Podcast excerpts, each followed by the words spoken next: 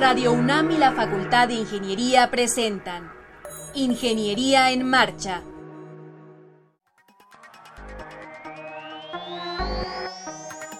Un espacio dedicado a la divulgación del quehacer de la Facultad de Ingeniería.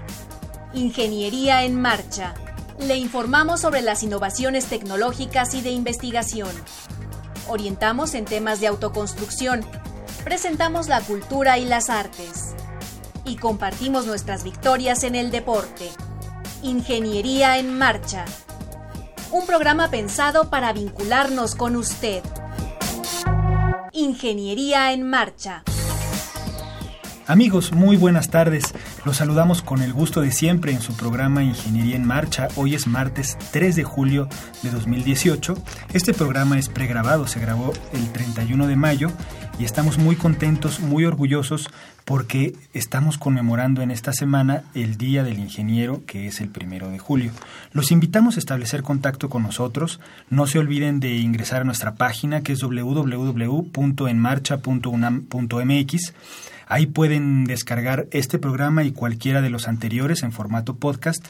Lo pueden descargar por secciones, pueden descargar el programa completo, escuchar en el momento que ustedes quieran. También les recordamos este, nuestra página de Facebook, que está como Ingeniería en Marcha. Ahí Sandra Corona atiende sus comentarios, publicamos información relacionada con las entrevistas, en fin. Eh, los invitamos a estar en contacto con nosotros. El programa de hoy, eh, como ya había mencionado, va a estar bien, bien interesante.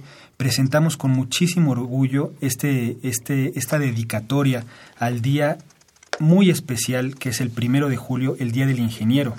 Se celebra aquí en México, nuestro país, gracias a que en 1974 el ingeniero Eugenio Méndez Docurro, secretario de Comunicaciones y Transportes en esa época, sugirió que se llevara, que se conmemorara este día eh, basado en, eh, bueno, en, en, que en 1776, el primero de julio de 1776, se expidió la Real Cédula para la creación en México del Real Tribunal de Minería, que propició la fundación del Real Seminario de Minería, que pues es el alma mater de la ingeniería en nuestro país. Vamos a hablar con tres ingenieros muy connotados, hablar de diferentes áreas de la ingeniería, platicar un poco de cómo se relacionan con nuestra vida cotidiana y bueno, eh, va a estar muy interesante el programa. Eh, vamos a, escuchar para empezar este programa un Vox Populi y un poco de la historia, del inicio de la historia de la ingeniería que preparamos para ustedes. Vamos a escuchar un poco de las opiniones de pues muy diversos personajes, estudiantes, académicos, ingenieros, de lo que opinan, lo que es para ellos la ingeniería. El primero de julio celebramos en México el Día del Ingeniero.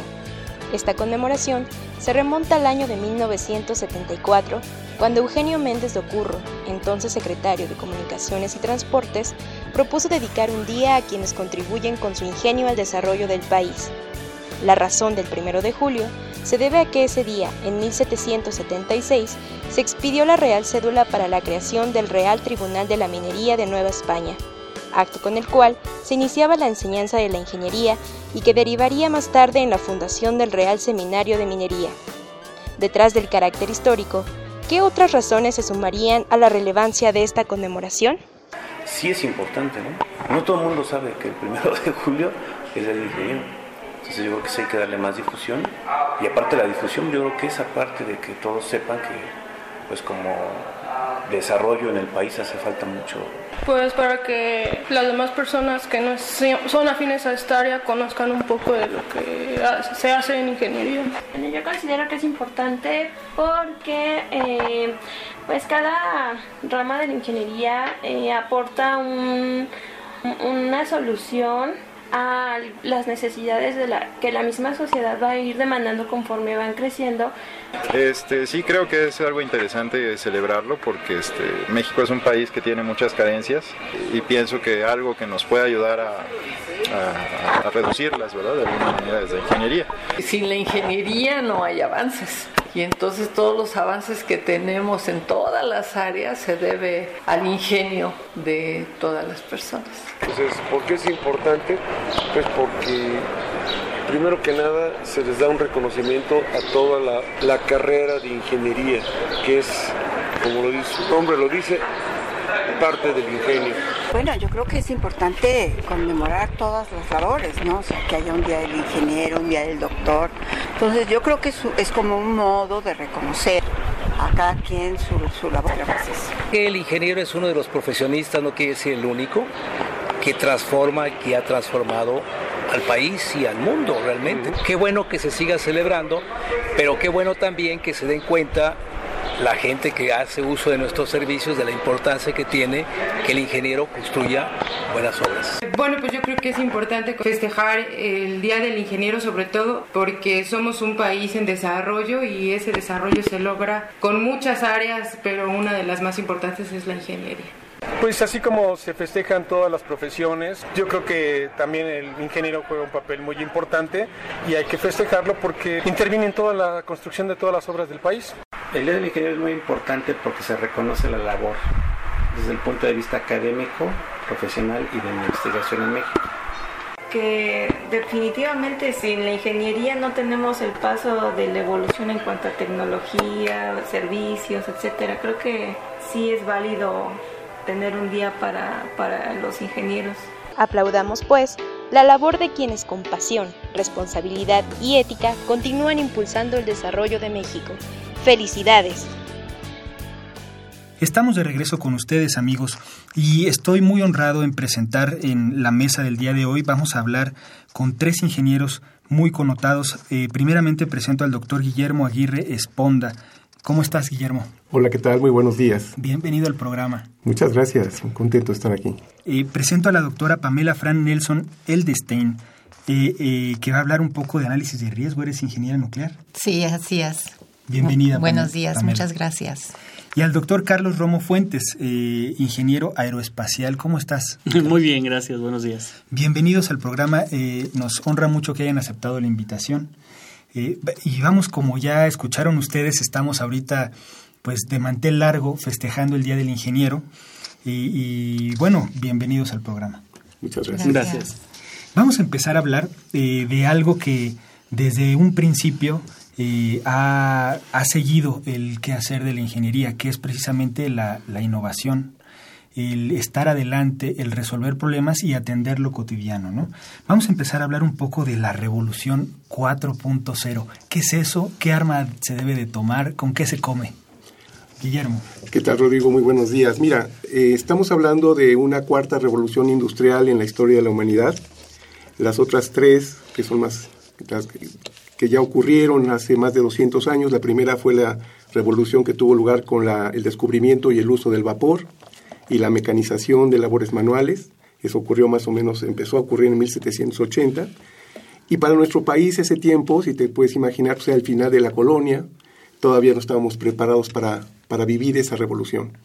La segunda revolución ocurre 100 años exactamente después, ocurre en, en, Estados Unidos, con el descubrimiento y el manejo de la electricidad y la potencia que eso da para hacer industrializar de una manera muy amplia todos los procesos eh, fabriles.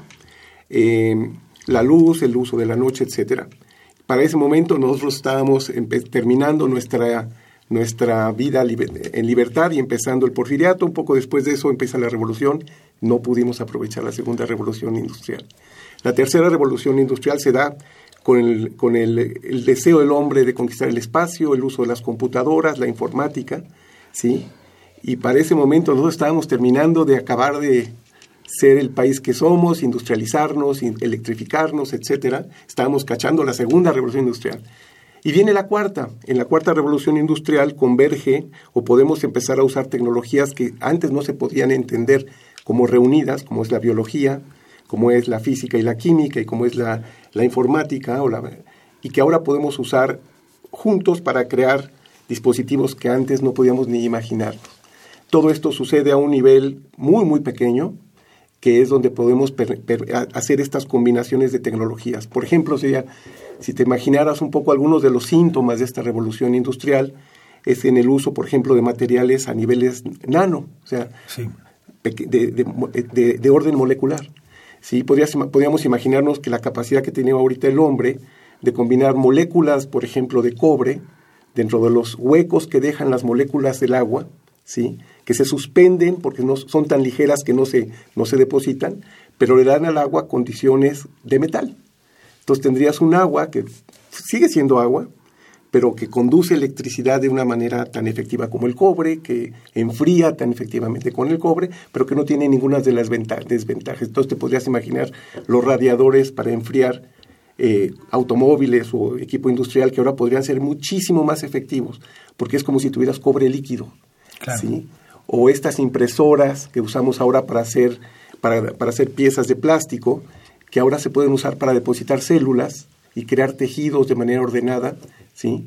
Y, crear órganos y crear, eh, digamos, cosas que antes ni siquiera en la, en la ciencia ficción se podían concebir. Nos imaginábamos. Y ahora estamos fabricando órganos, ¿sí, me explico? Para el beneficio del hombre.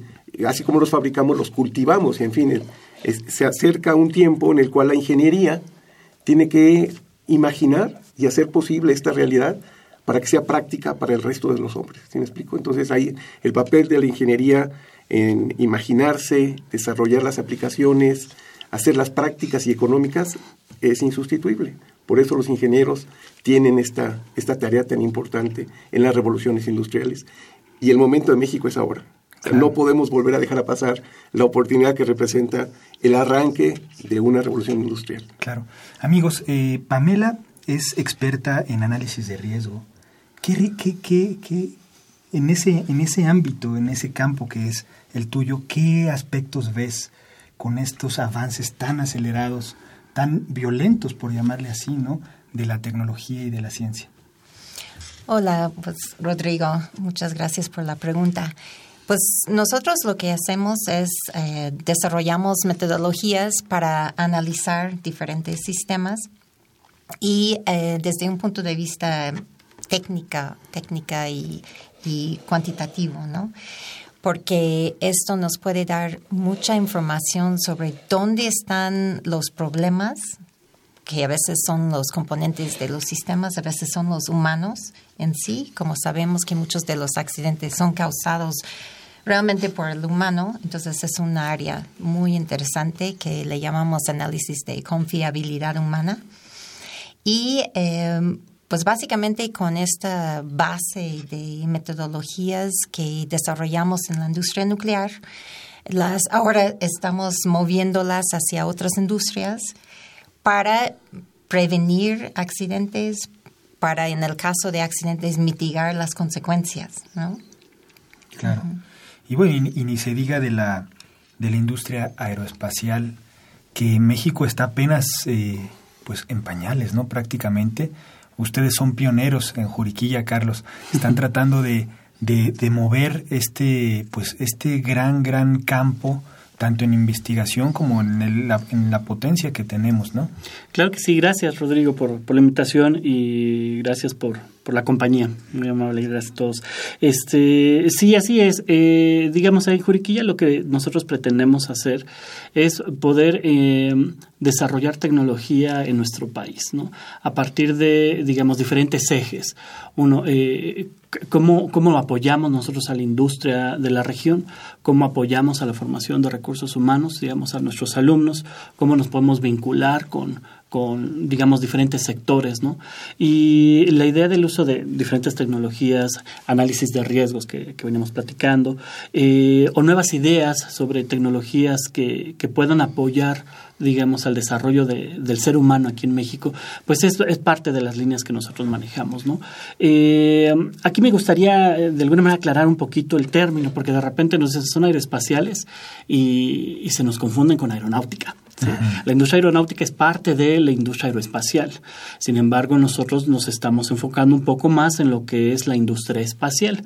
Entonces, de repente el término confunde, que en dónde empieza la aeronáutica, en dónde empieza espacial.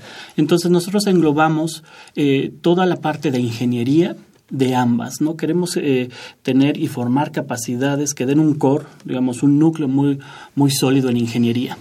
¿sí? Eh, a través de nuestros laboratorios, a través de eh, nuestras líneas de investigación. Sin embargo, estamos más eh, digamos, cargados a la parte espacial. ¿Por qué? Porque los colegas que nosotros nos integramos ahí, pues eh, tenemos más ese background, más, más ese antecedente. Sin embargo, también consideramos algunas cuestiones de aeronáutica, pero ya hay nichos muy fuertes en aeronáutica. La industria aeronáutica sí ha tenido mucho desarrollo en México. ¿no? Eh, sin embargo, de repente por ahí escuchamos en la industria aeroespacial y tiene tantos índices muy altos, ¿no? Y bueno, sí, pero se refiere más a aeronáutica, ¿no?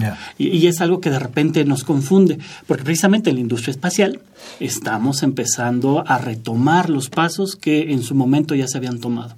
La industria espacial en México ya tiene varios, varios logros, varios, ahora sí que varias estructuras ya realizadas en este sentido, ¿no?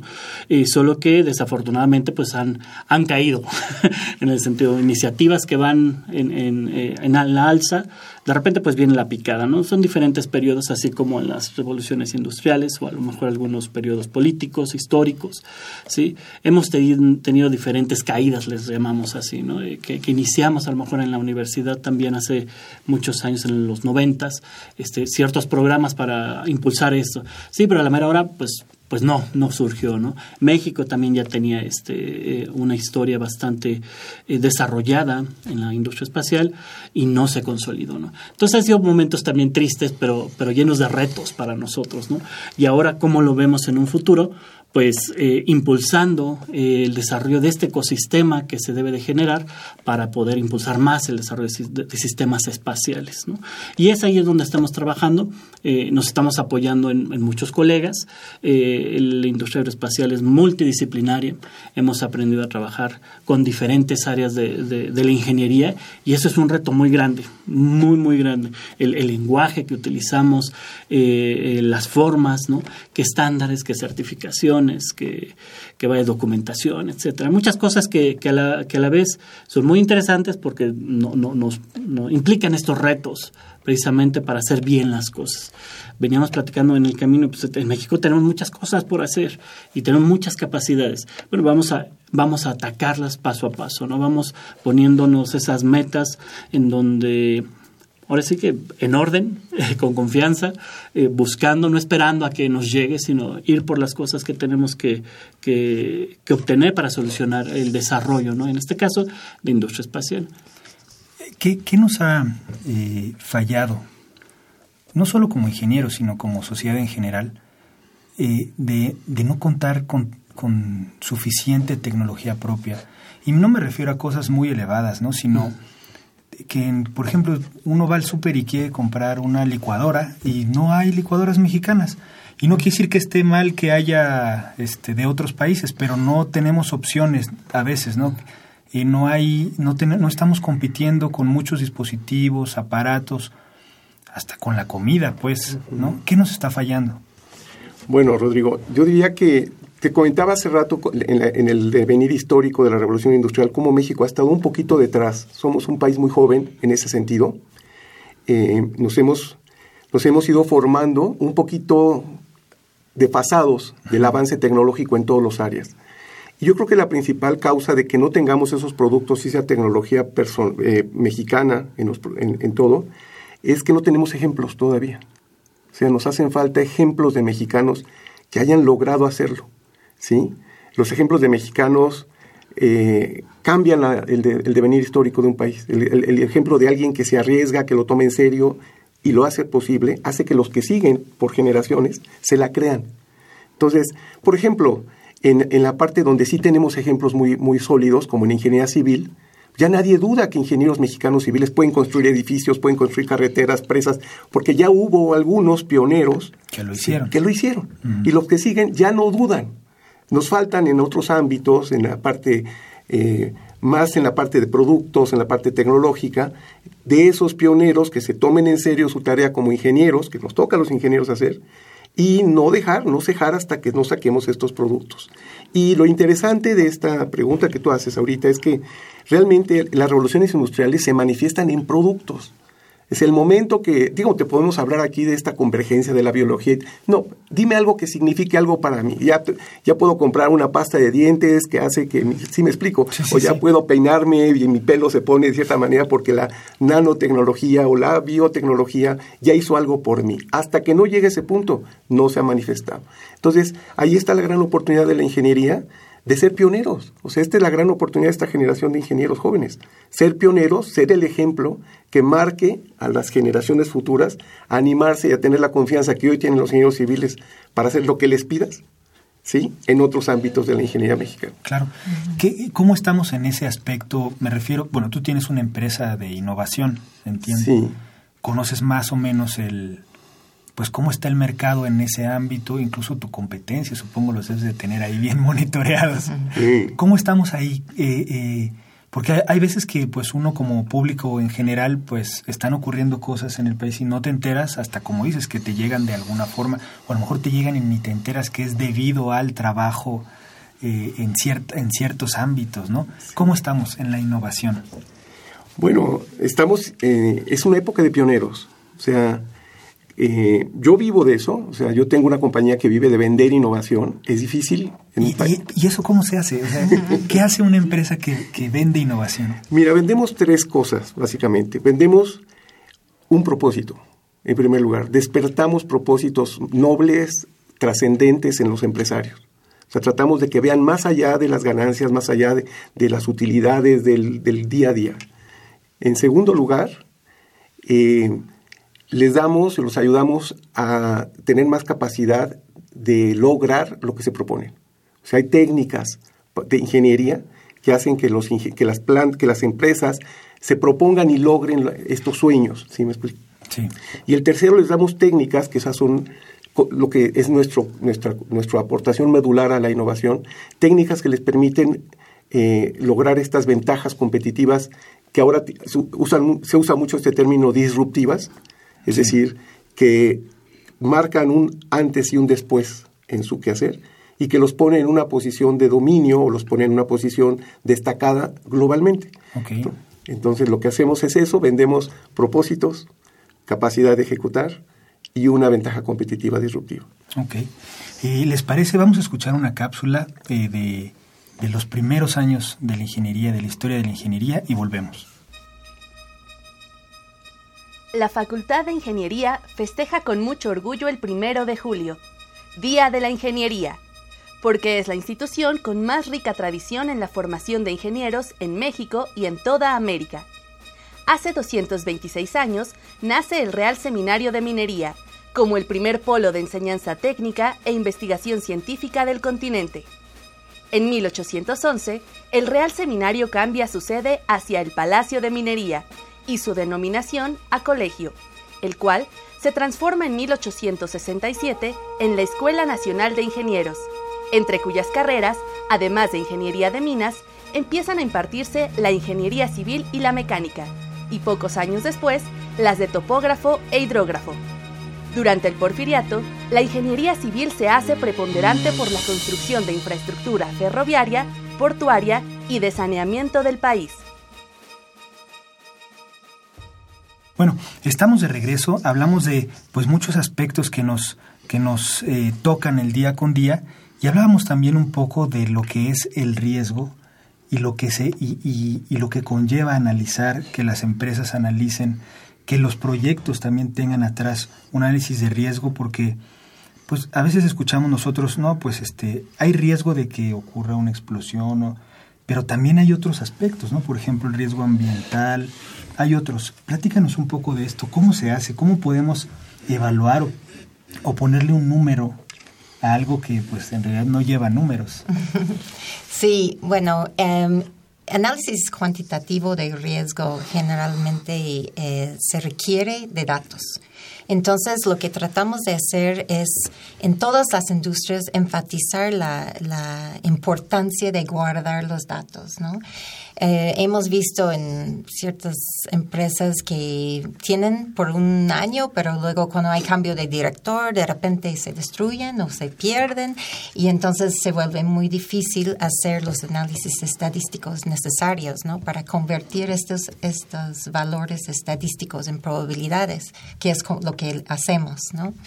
Entonces es un labor... Eh, muy interesante que tenemos alumnos trabajando y, tienen que pues, conseguir los datos. A veces tienen tienen bases de datos, por ejemplo, en la industria nuclear son muy cuidadosos con eso, pero en otras industrias hay que, luego los alumnos tienen que ir y meterse en los reportes de mantenimiento, preventivo, correctivo y, generar, eh, desarrollar una base de datos, ¿no? Con que podemos trabajar.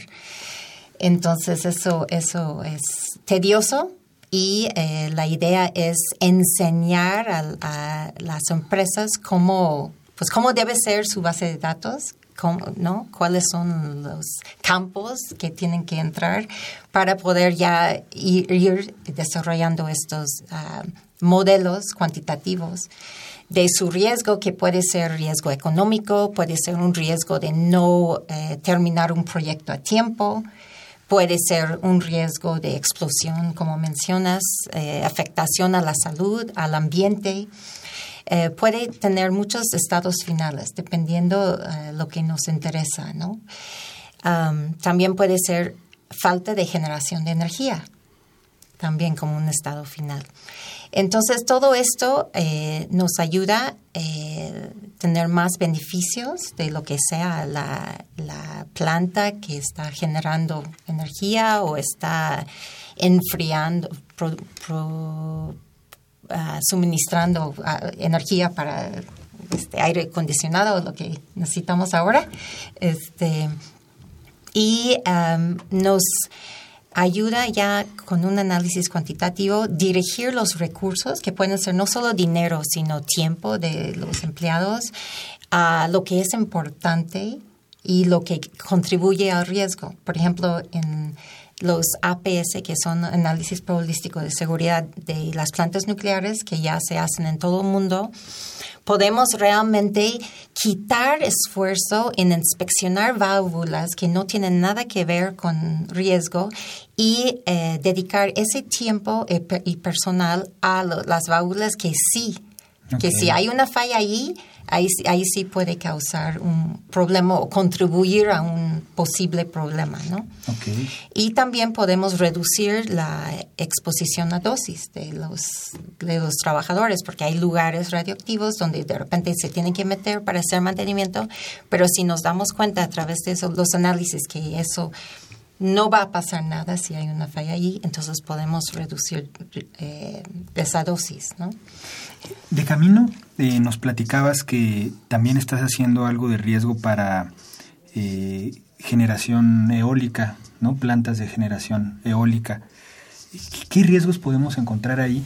Y bueno, ya desde el punto de vista de energía, que también es tu, tu campo, eh, ¿por qué nuestro país no se ha extendido? ¿Qué, falta innovar, falta desarrollar tecnología propia. ¿Por qué no están tan extendido?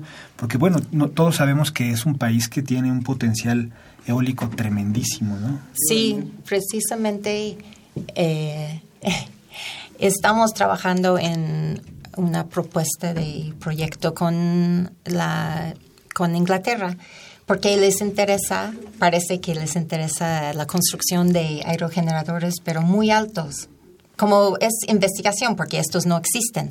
Pero ¿qué pasa cuando construyes un aerogenerador a más de 200 metros de altura?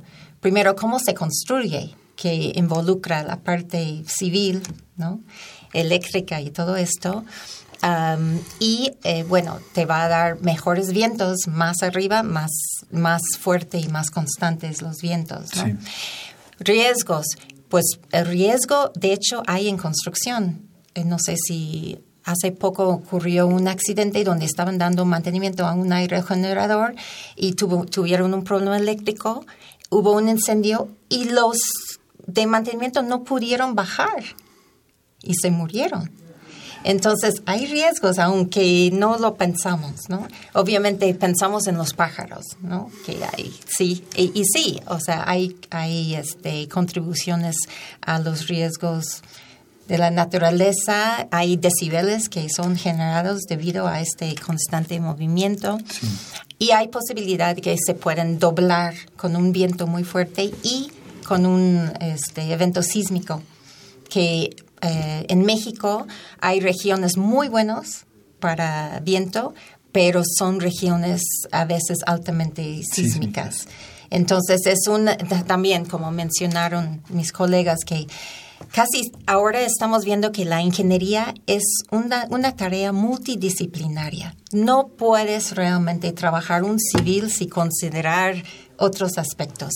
Y el analista de riesgo, de hecho, casi siempre tiene que saber o juntar gente que sabe de mecánica eléctrica, civil, química, ¿no? Cuando estás hablando de una planta nuclear, por ejemplo cuando contratan en Laguna Verde, no están buscando tanto ingenieros nucleares, sino ingenieros químicos, mecánicos, civiles, ¿no?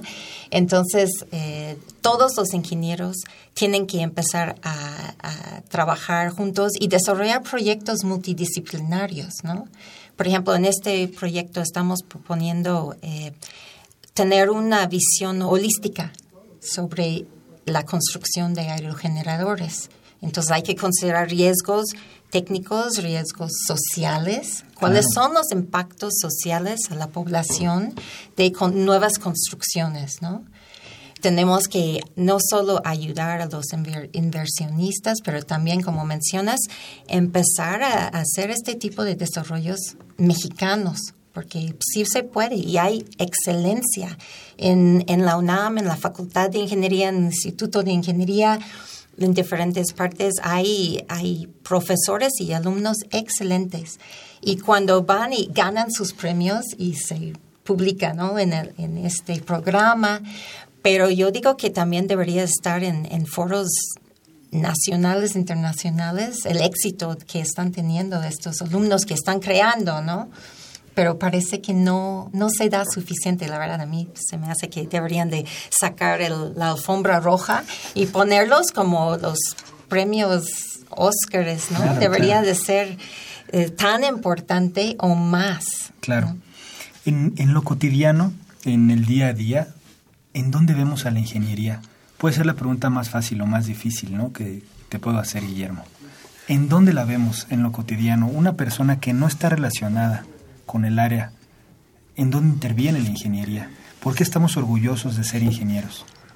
Bueno, la ingeniería básicamente es la profesión de desarrollar soluciones económicas y duraderas a los problemas de la sociedad. Es decir, cuando caminamos en nuestro coche por el segundo piso, un ingeniero tuvo que concebir la estructura, tuvo que concebir los procesos de manufactura con los cuales se fabricaron las ballenas, los postes, las armaduras, ¿sí? Tuvo que concebir eh, el flujo suficiente para que ese resulte una solución y no resulte un embotellamiento eterno en segundos pisos. Eh, en fin, lo vemos en las, en las obras que son duraderas en la sociedad, ¿sí?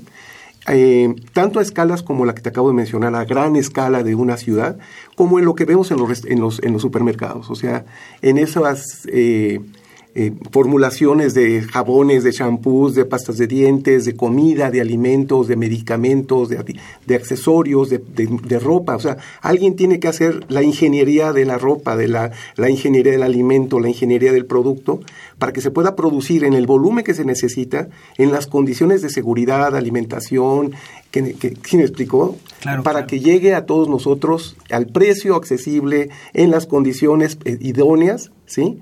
Ahí atrás hay ingenieros en todos esos campos, eh, como decíamos hace, como decías hace rato, eh, todos en una conjunción de disciplinas que se van sumando para hacer posible que recibamos con una gran naturalidad Lleguemos a una, tienda y veamos, ahí hay muebles, hay medicamentos, hay eh, alimentos, hay vestidos y todos están disponibles, baratos más o menos, nos alcanza, pues porque atrás hubo ingenieros que estuvieron pensando en todo lo que se requiere, desde el cultivo de la fibra, de la, de la planta que te va a dar la fibra para hacer el tejido, el que hace el tejido, el que hace el aporte, el que hace el, el diseño, el que, el que lo transporta, el que lo pone en la tienda, el que lo cobra, el que hace la captura de datos para que todo esto tenga sentido económico el inventario, el, sistema. El sistema, y atrás de todos hay ingenieritos, todos ahí viendo que esto ocurra de la manera más estable, ¿sí? más segura y más económica.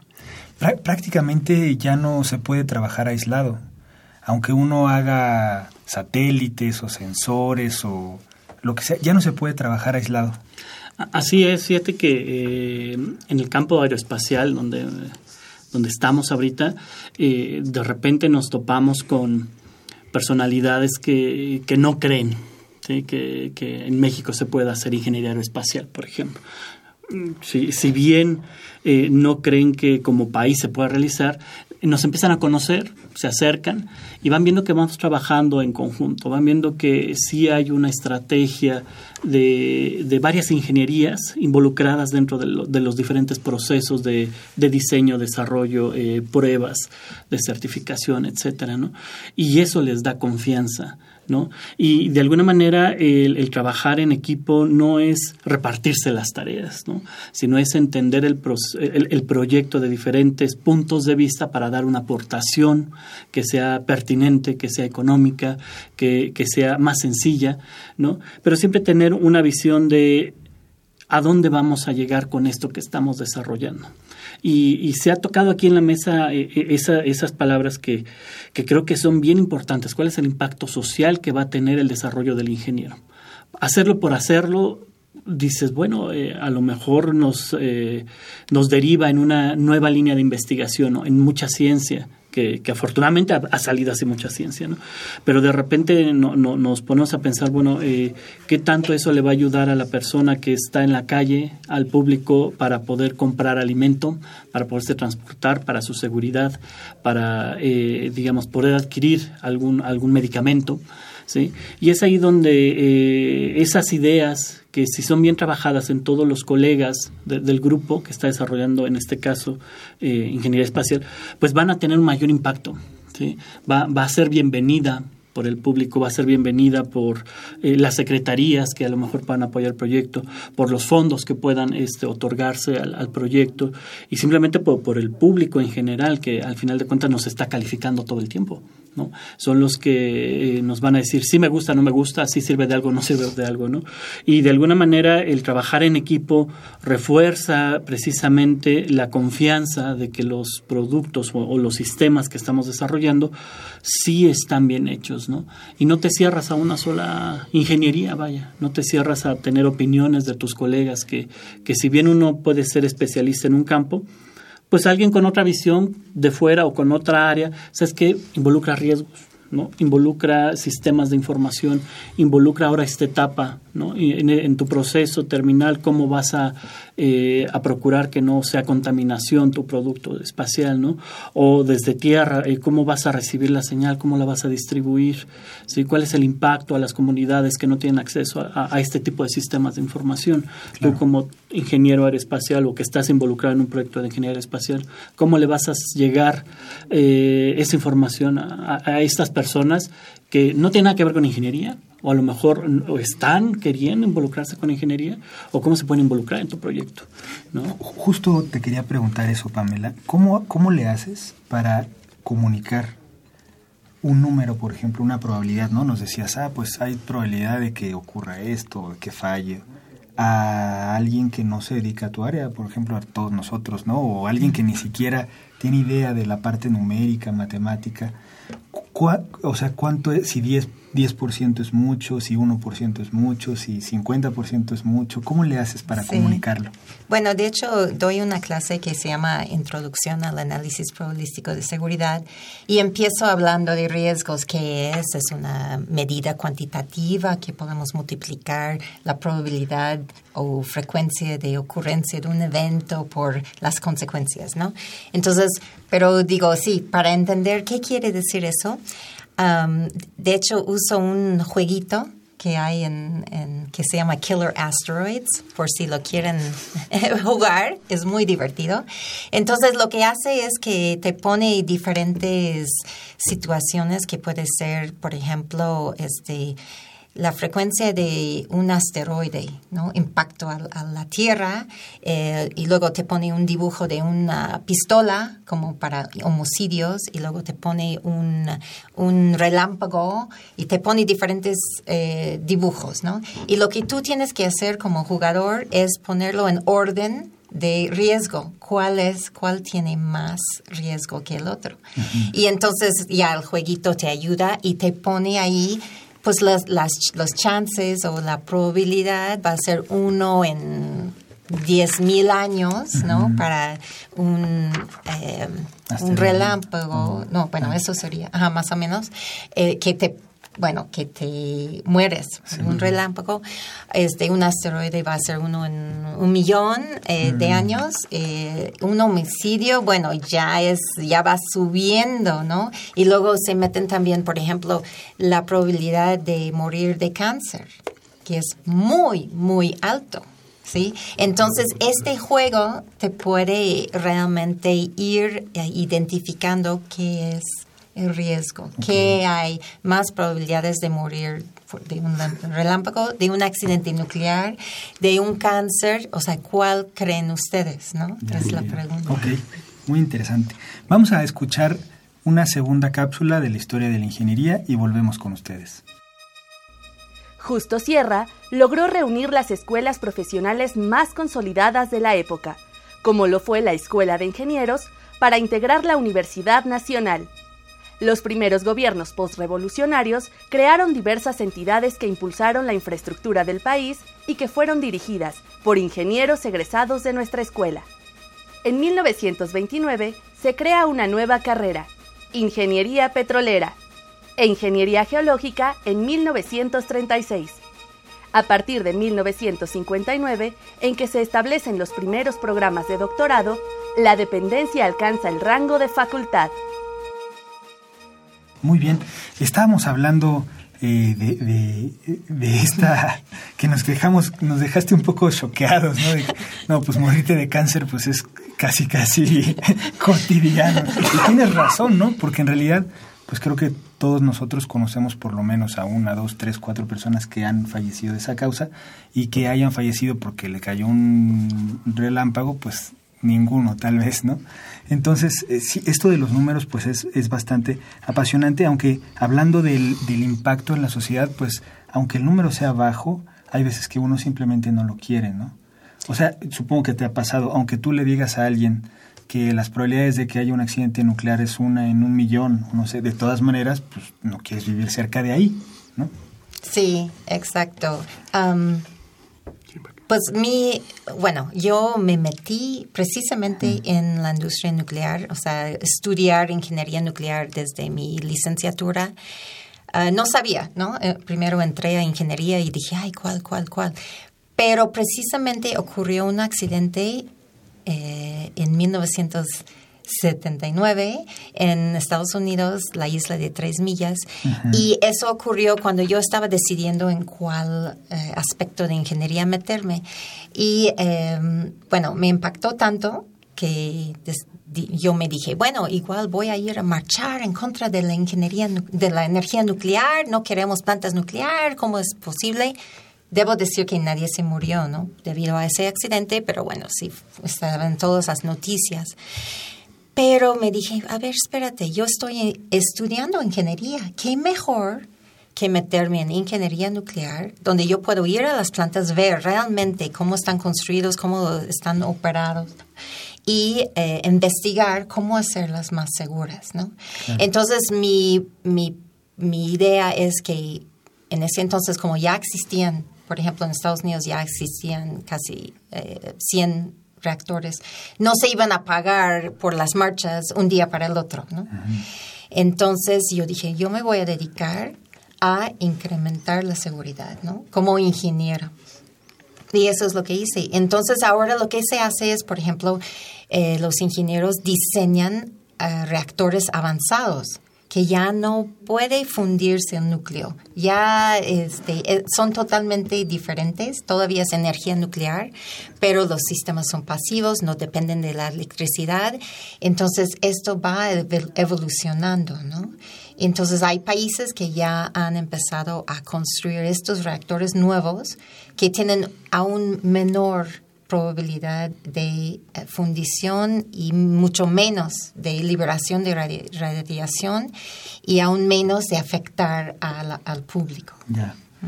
Y bueno, esta historia está súper interesante. Un hecho, digamos, que ocurrió durante tu formación determinó pues el quehacer de tu vida, en realidad, ¿no? Sí. ¿Qué, qué te motivó a ti, Carlos, para decir, me quiero dedicar, siendo mexicano, en México, a la ingeniería aeroespacial que bueno, ni sabemos qué es, pues. ¿Sí me explico? Claro, sí, este, siempre les platico a mis alumnos también, porque la misma pregunta es, ¿y cómo es que llegó usted para allá? Eh, de hecho, yo soy ingeniero en telecomunicaciones de la licenciatura. Eh, en, bueno, por ahí de los 95, 96 fue el boom de las de, de, ingeniería en telecomunicaciones en ese sentido. Eh, pero yo, ahora sí que como vienen desde, desde muy pequeño, dicen, este, uno ve las películas y, lo mismo de siempre. No, pues yo quiero ser ese, ¿no? Y al final de cuentas, pues yo quería ser astronauta. Como todos los muchachos que estamos en esta, todos mis colegas, todos queremos ser astronautas, inclusive ahorita. Si hay oportunidad, vamos y nos metemos como sea. Pero bueno, sabemos el contexto de México, este, y desafortunadamente pues no se podía en aquel entonces, ¿no? Pero eh, dije, bueno, si no soy astronauta, pues voy a ser piloto. Entonces eh, apliqué inclusive al examen de, del Instituto Politécnico para Ingeniería Aeronáutica. Ah. Eh, pero al, al, mismo tiempo ingresé a, eh, a la universidad. Y como tengo toda una familia Puma, entonces pues pues no, tienes opción. no tienes opción.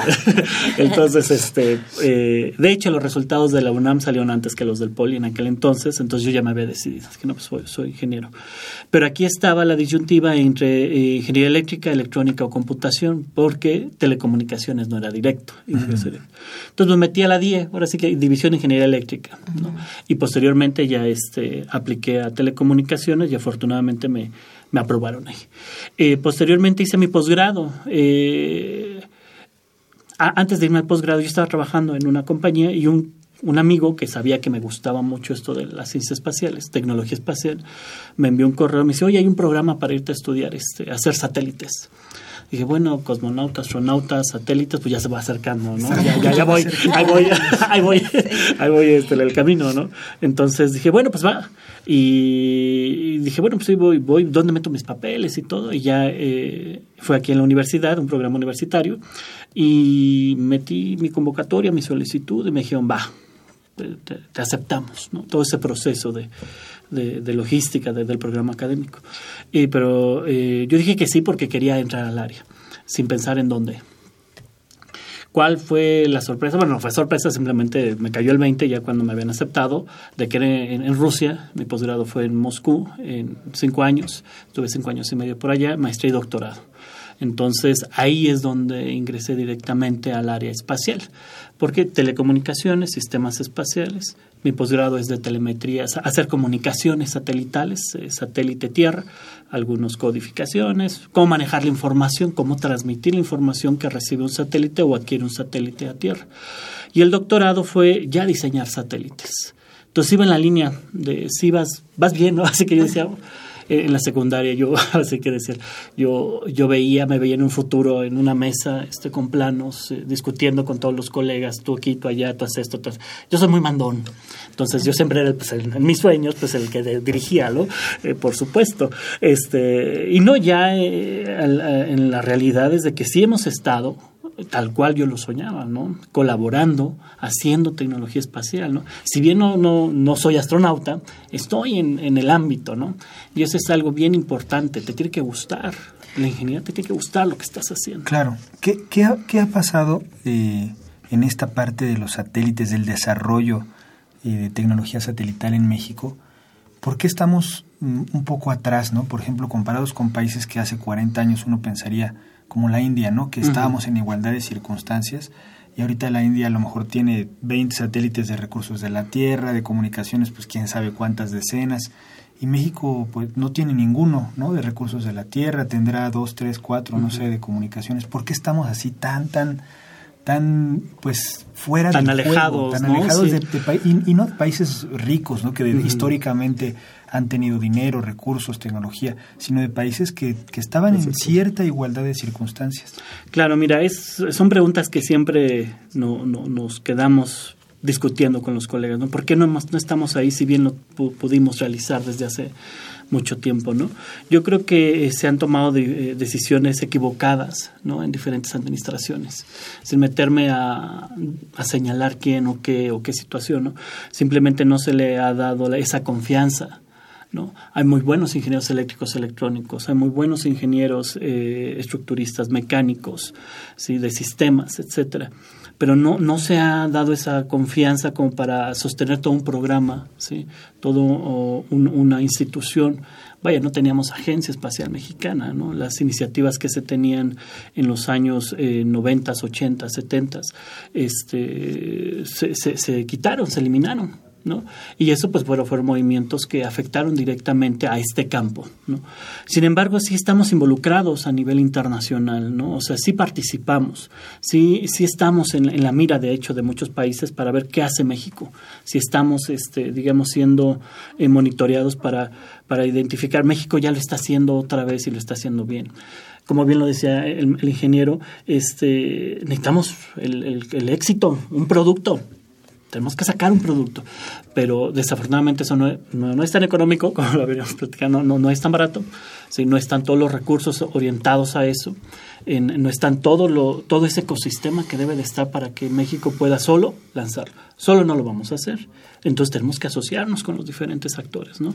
Eh, sí hay, eh, digamos, momentos claves que decimos, bueno, este, la Comisión Nacional del Espacio Exterior ya estaba, se quitó. ¿Qué- ¿Quién decidió eso? ¿Qué podemos decir, no?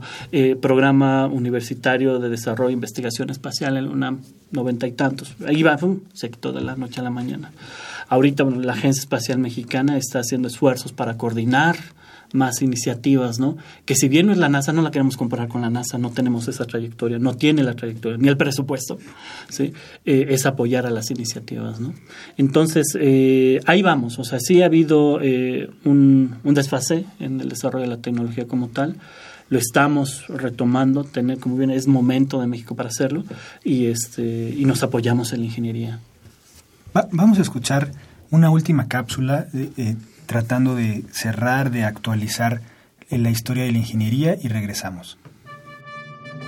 La Facultad de Ingeniería ha tenido una permanente revisión de sus planes y programas de estudios y ha venido impulsando nuevas licenciaturas. En 1970, Ingenierías Geofísica, Mecánica, Industrial y Eléctrica Electrónica, así como las más recientes, Computación en 1977, Telecomunicaciones en 1992, Mecatrónica en 2003, Geomática en 2005 y Sistemas Biomédicos en 2015. El progreso de nuestra nación en todos los órdenes ha sido posible gracias a la labor de muchas generaciones de ingenieros universitarios para coadyuvar a la creación de un país más justo y mejor dotado. No se conciben las grandes obras públicas Orgullo de México sin la aportación de los ingenieros. Felicidades, ingenieros. Muy bien, estamos de regreso. Estamos eh, conmemorando el Día del Ingeniero en este programa del 3 de julio.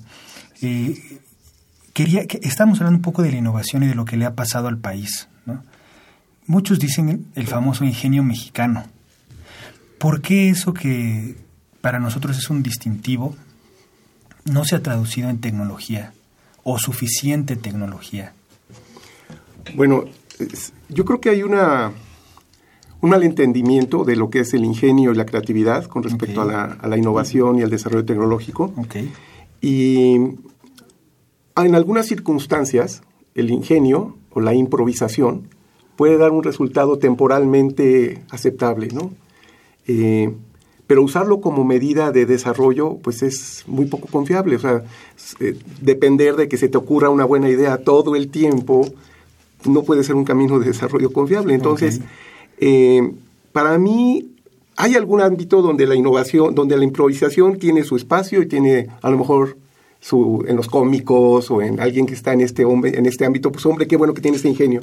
Pero para hacer cosas que duren, tú necesitas mucho más estructura, mucho más estudio previo, ¿no? Entonces yo diría que existe el mundo de la improvisación mexicana y que deberíamos acotarlo y reducirlo un poco, y el mundo de la innovación que surge del conocimiento, ¿no? De la, del estudio, de la, de la, seriedad. ¿no? Sí. Entonces, sí, sí tenemos, y, y para mí, por ejemplo, personalmente, o sea, un reto personal para mí es lograr encontrar formas de convertir el, el ingenio en una forma de crear valor. ¿Sí? ¿Cómo logramos que esa creatividad y ese ingenio encuentren caminos de creación de valor? Y no nada más de salir del paso o de poner el alambrito que sí que es tan famoso en México, que no el alambrito lo hizo. Bueno, claro, claro. Tenemos que poner alambritos más sinceros. Un parchecito no, tenemos que hacer cosas más. ¿Qué, qué es crear valor? Ah, crear valor. Crear valor para es, es que, bueno, tiene que ver con dinero, o sea, vamos a decir, o sea, porque podemos tomar aquí acepciones de valor ético, de valor apercibido. No, no, no, aquí estamos.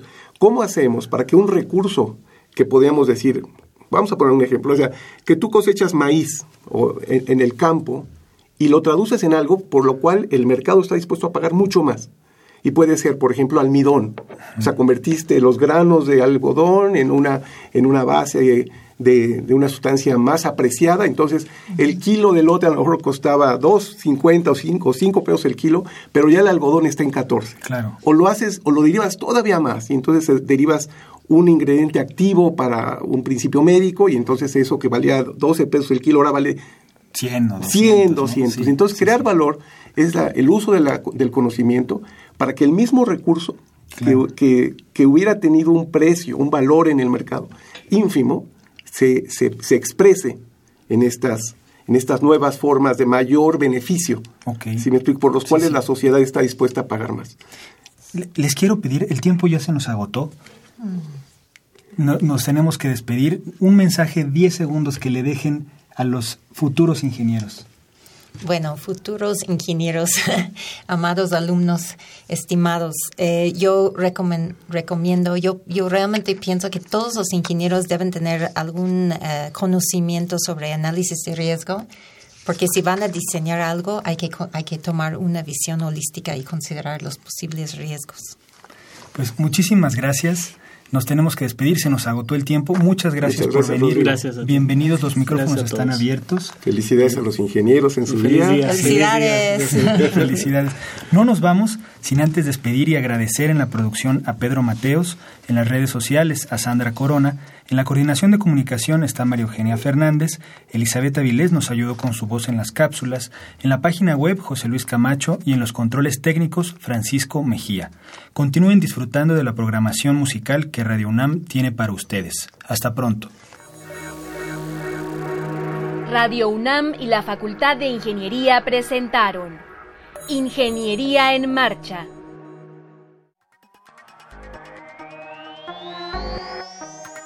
Un espacio dedicado a la divulgación del quehacer de la Facultad de Ingeniería. Ingeniería en Marcha. Le informamos sobre las innovaciones tecnológicas y de investigación. Orientamos en temas de autoconstrucción. Presentamos la cultura y las artes. Y compartimos nuestras victorias en el deporte. Ingeniería en Marcha. Un programa pensado para vincularnos con usted. Ingeniería en Marcha.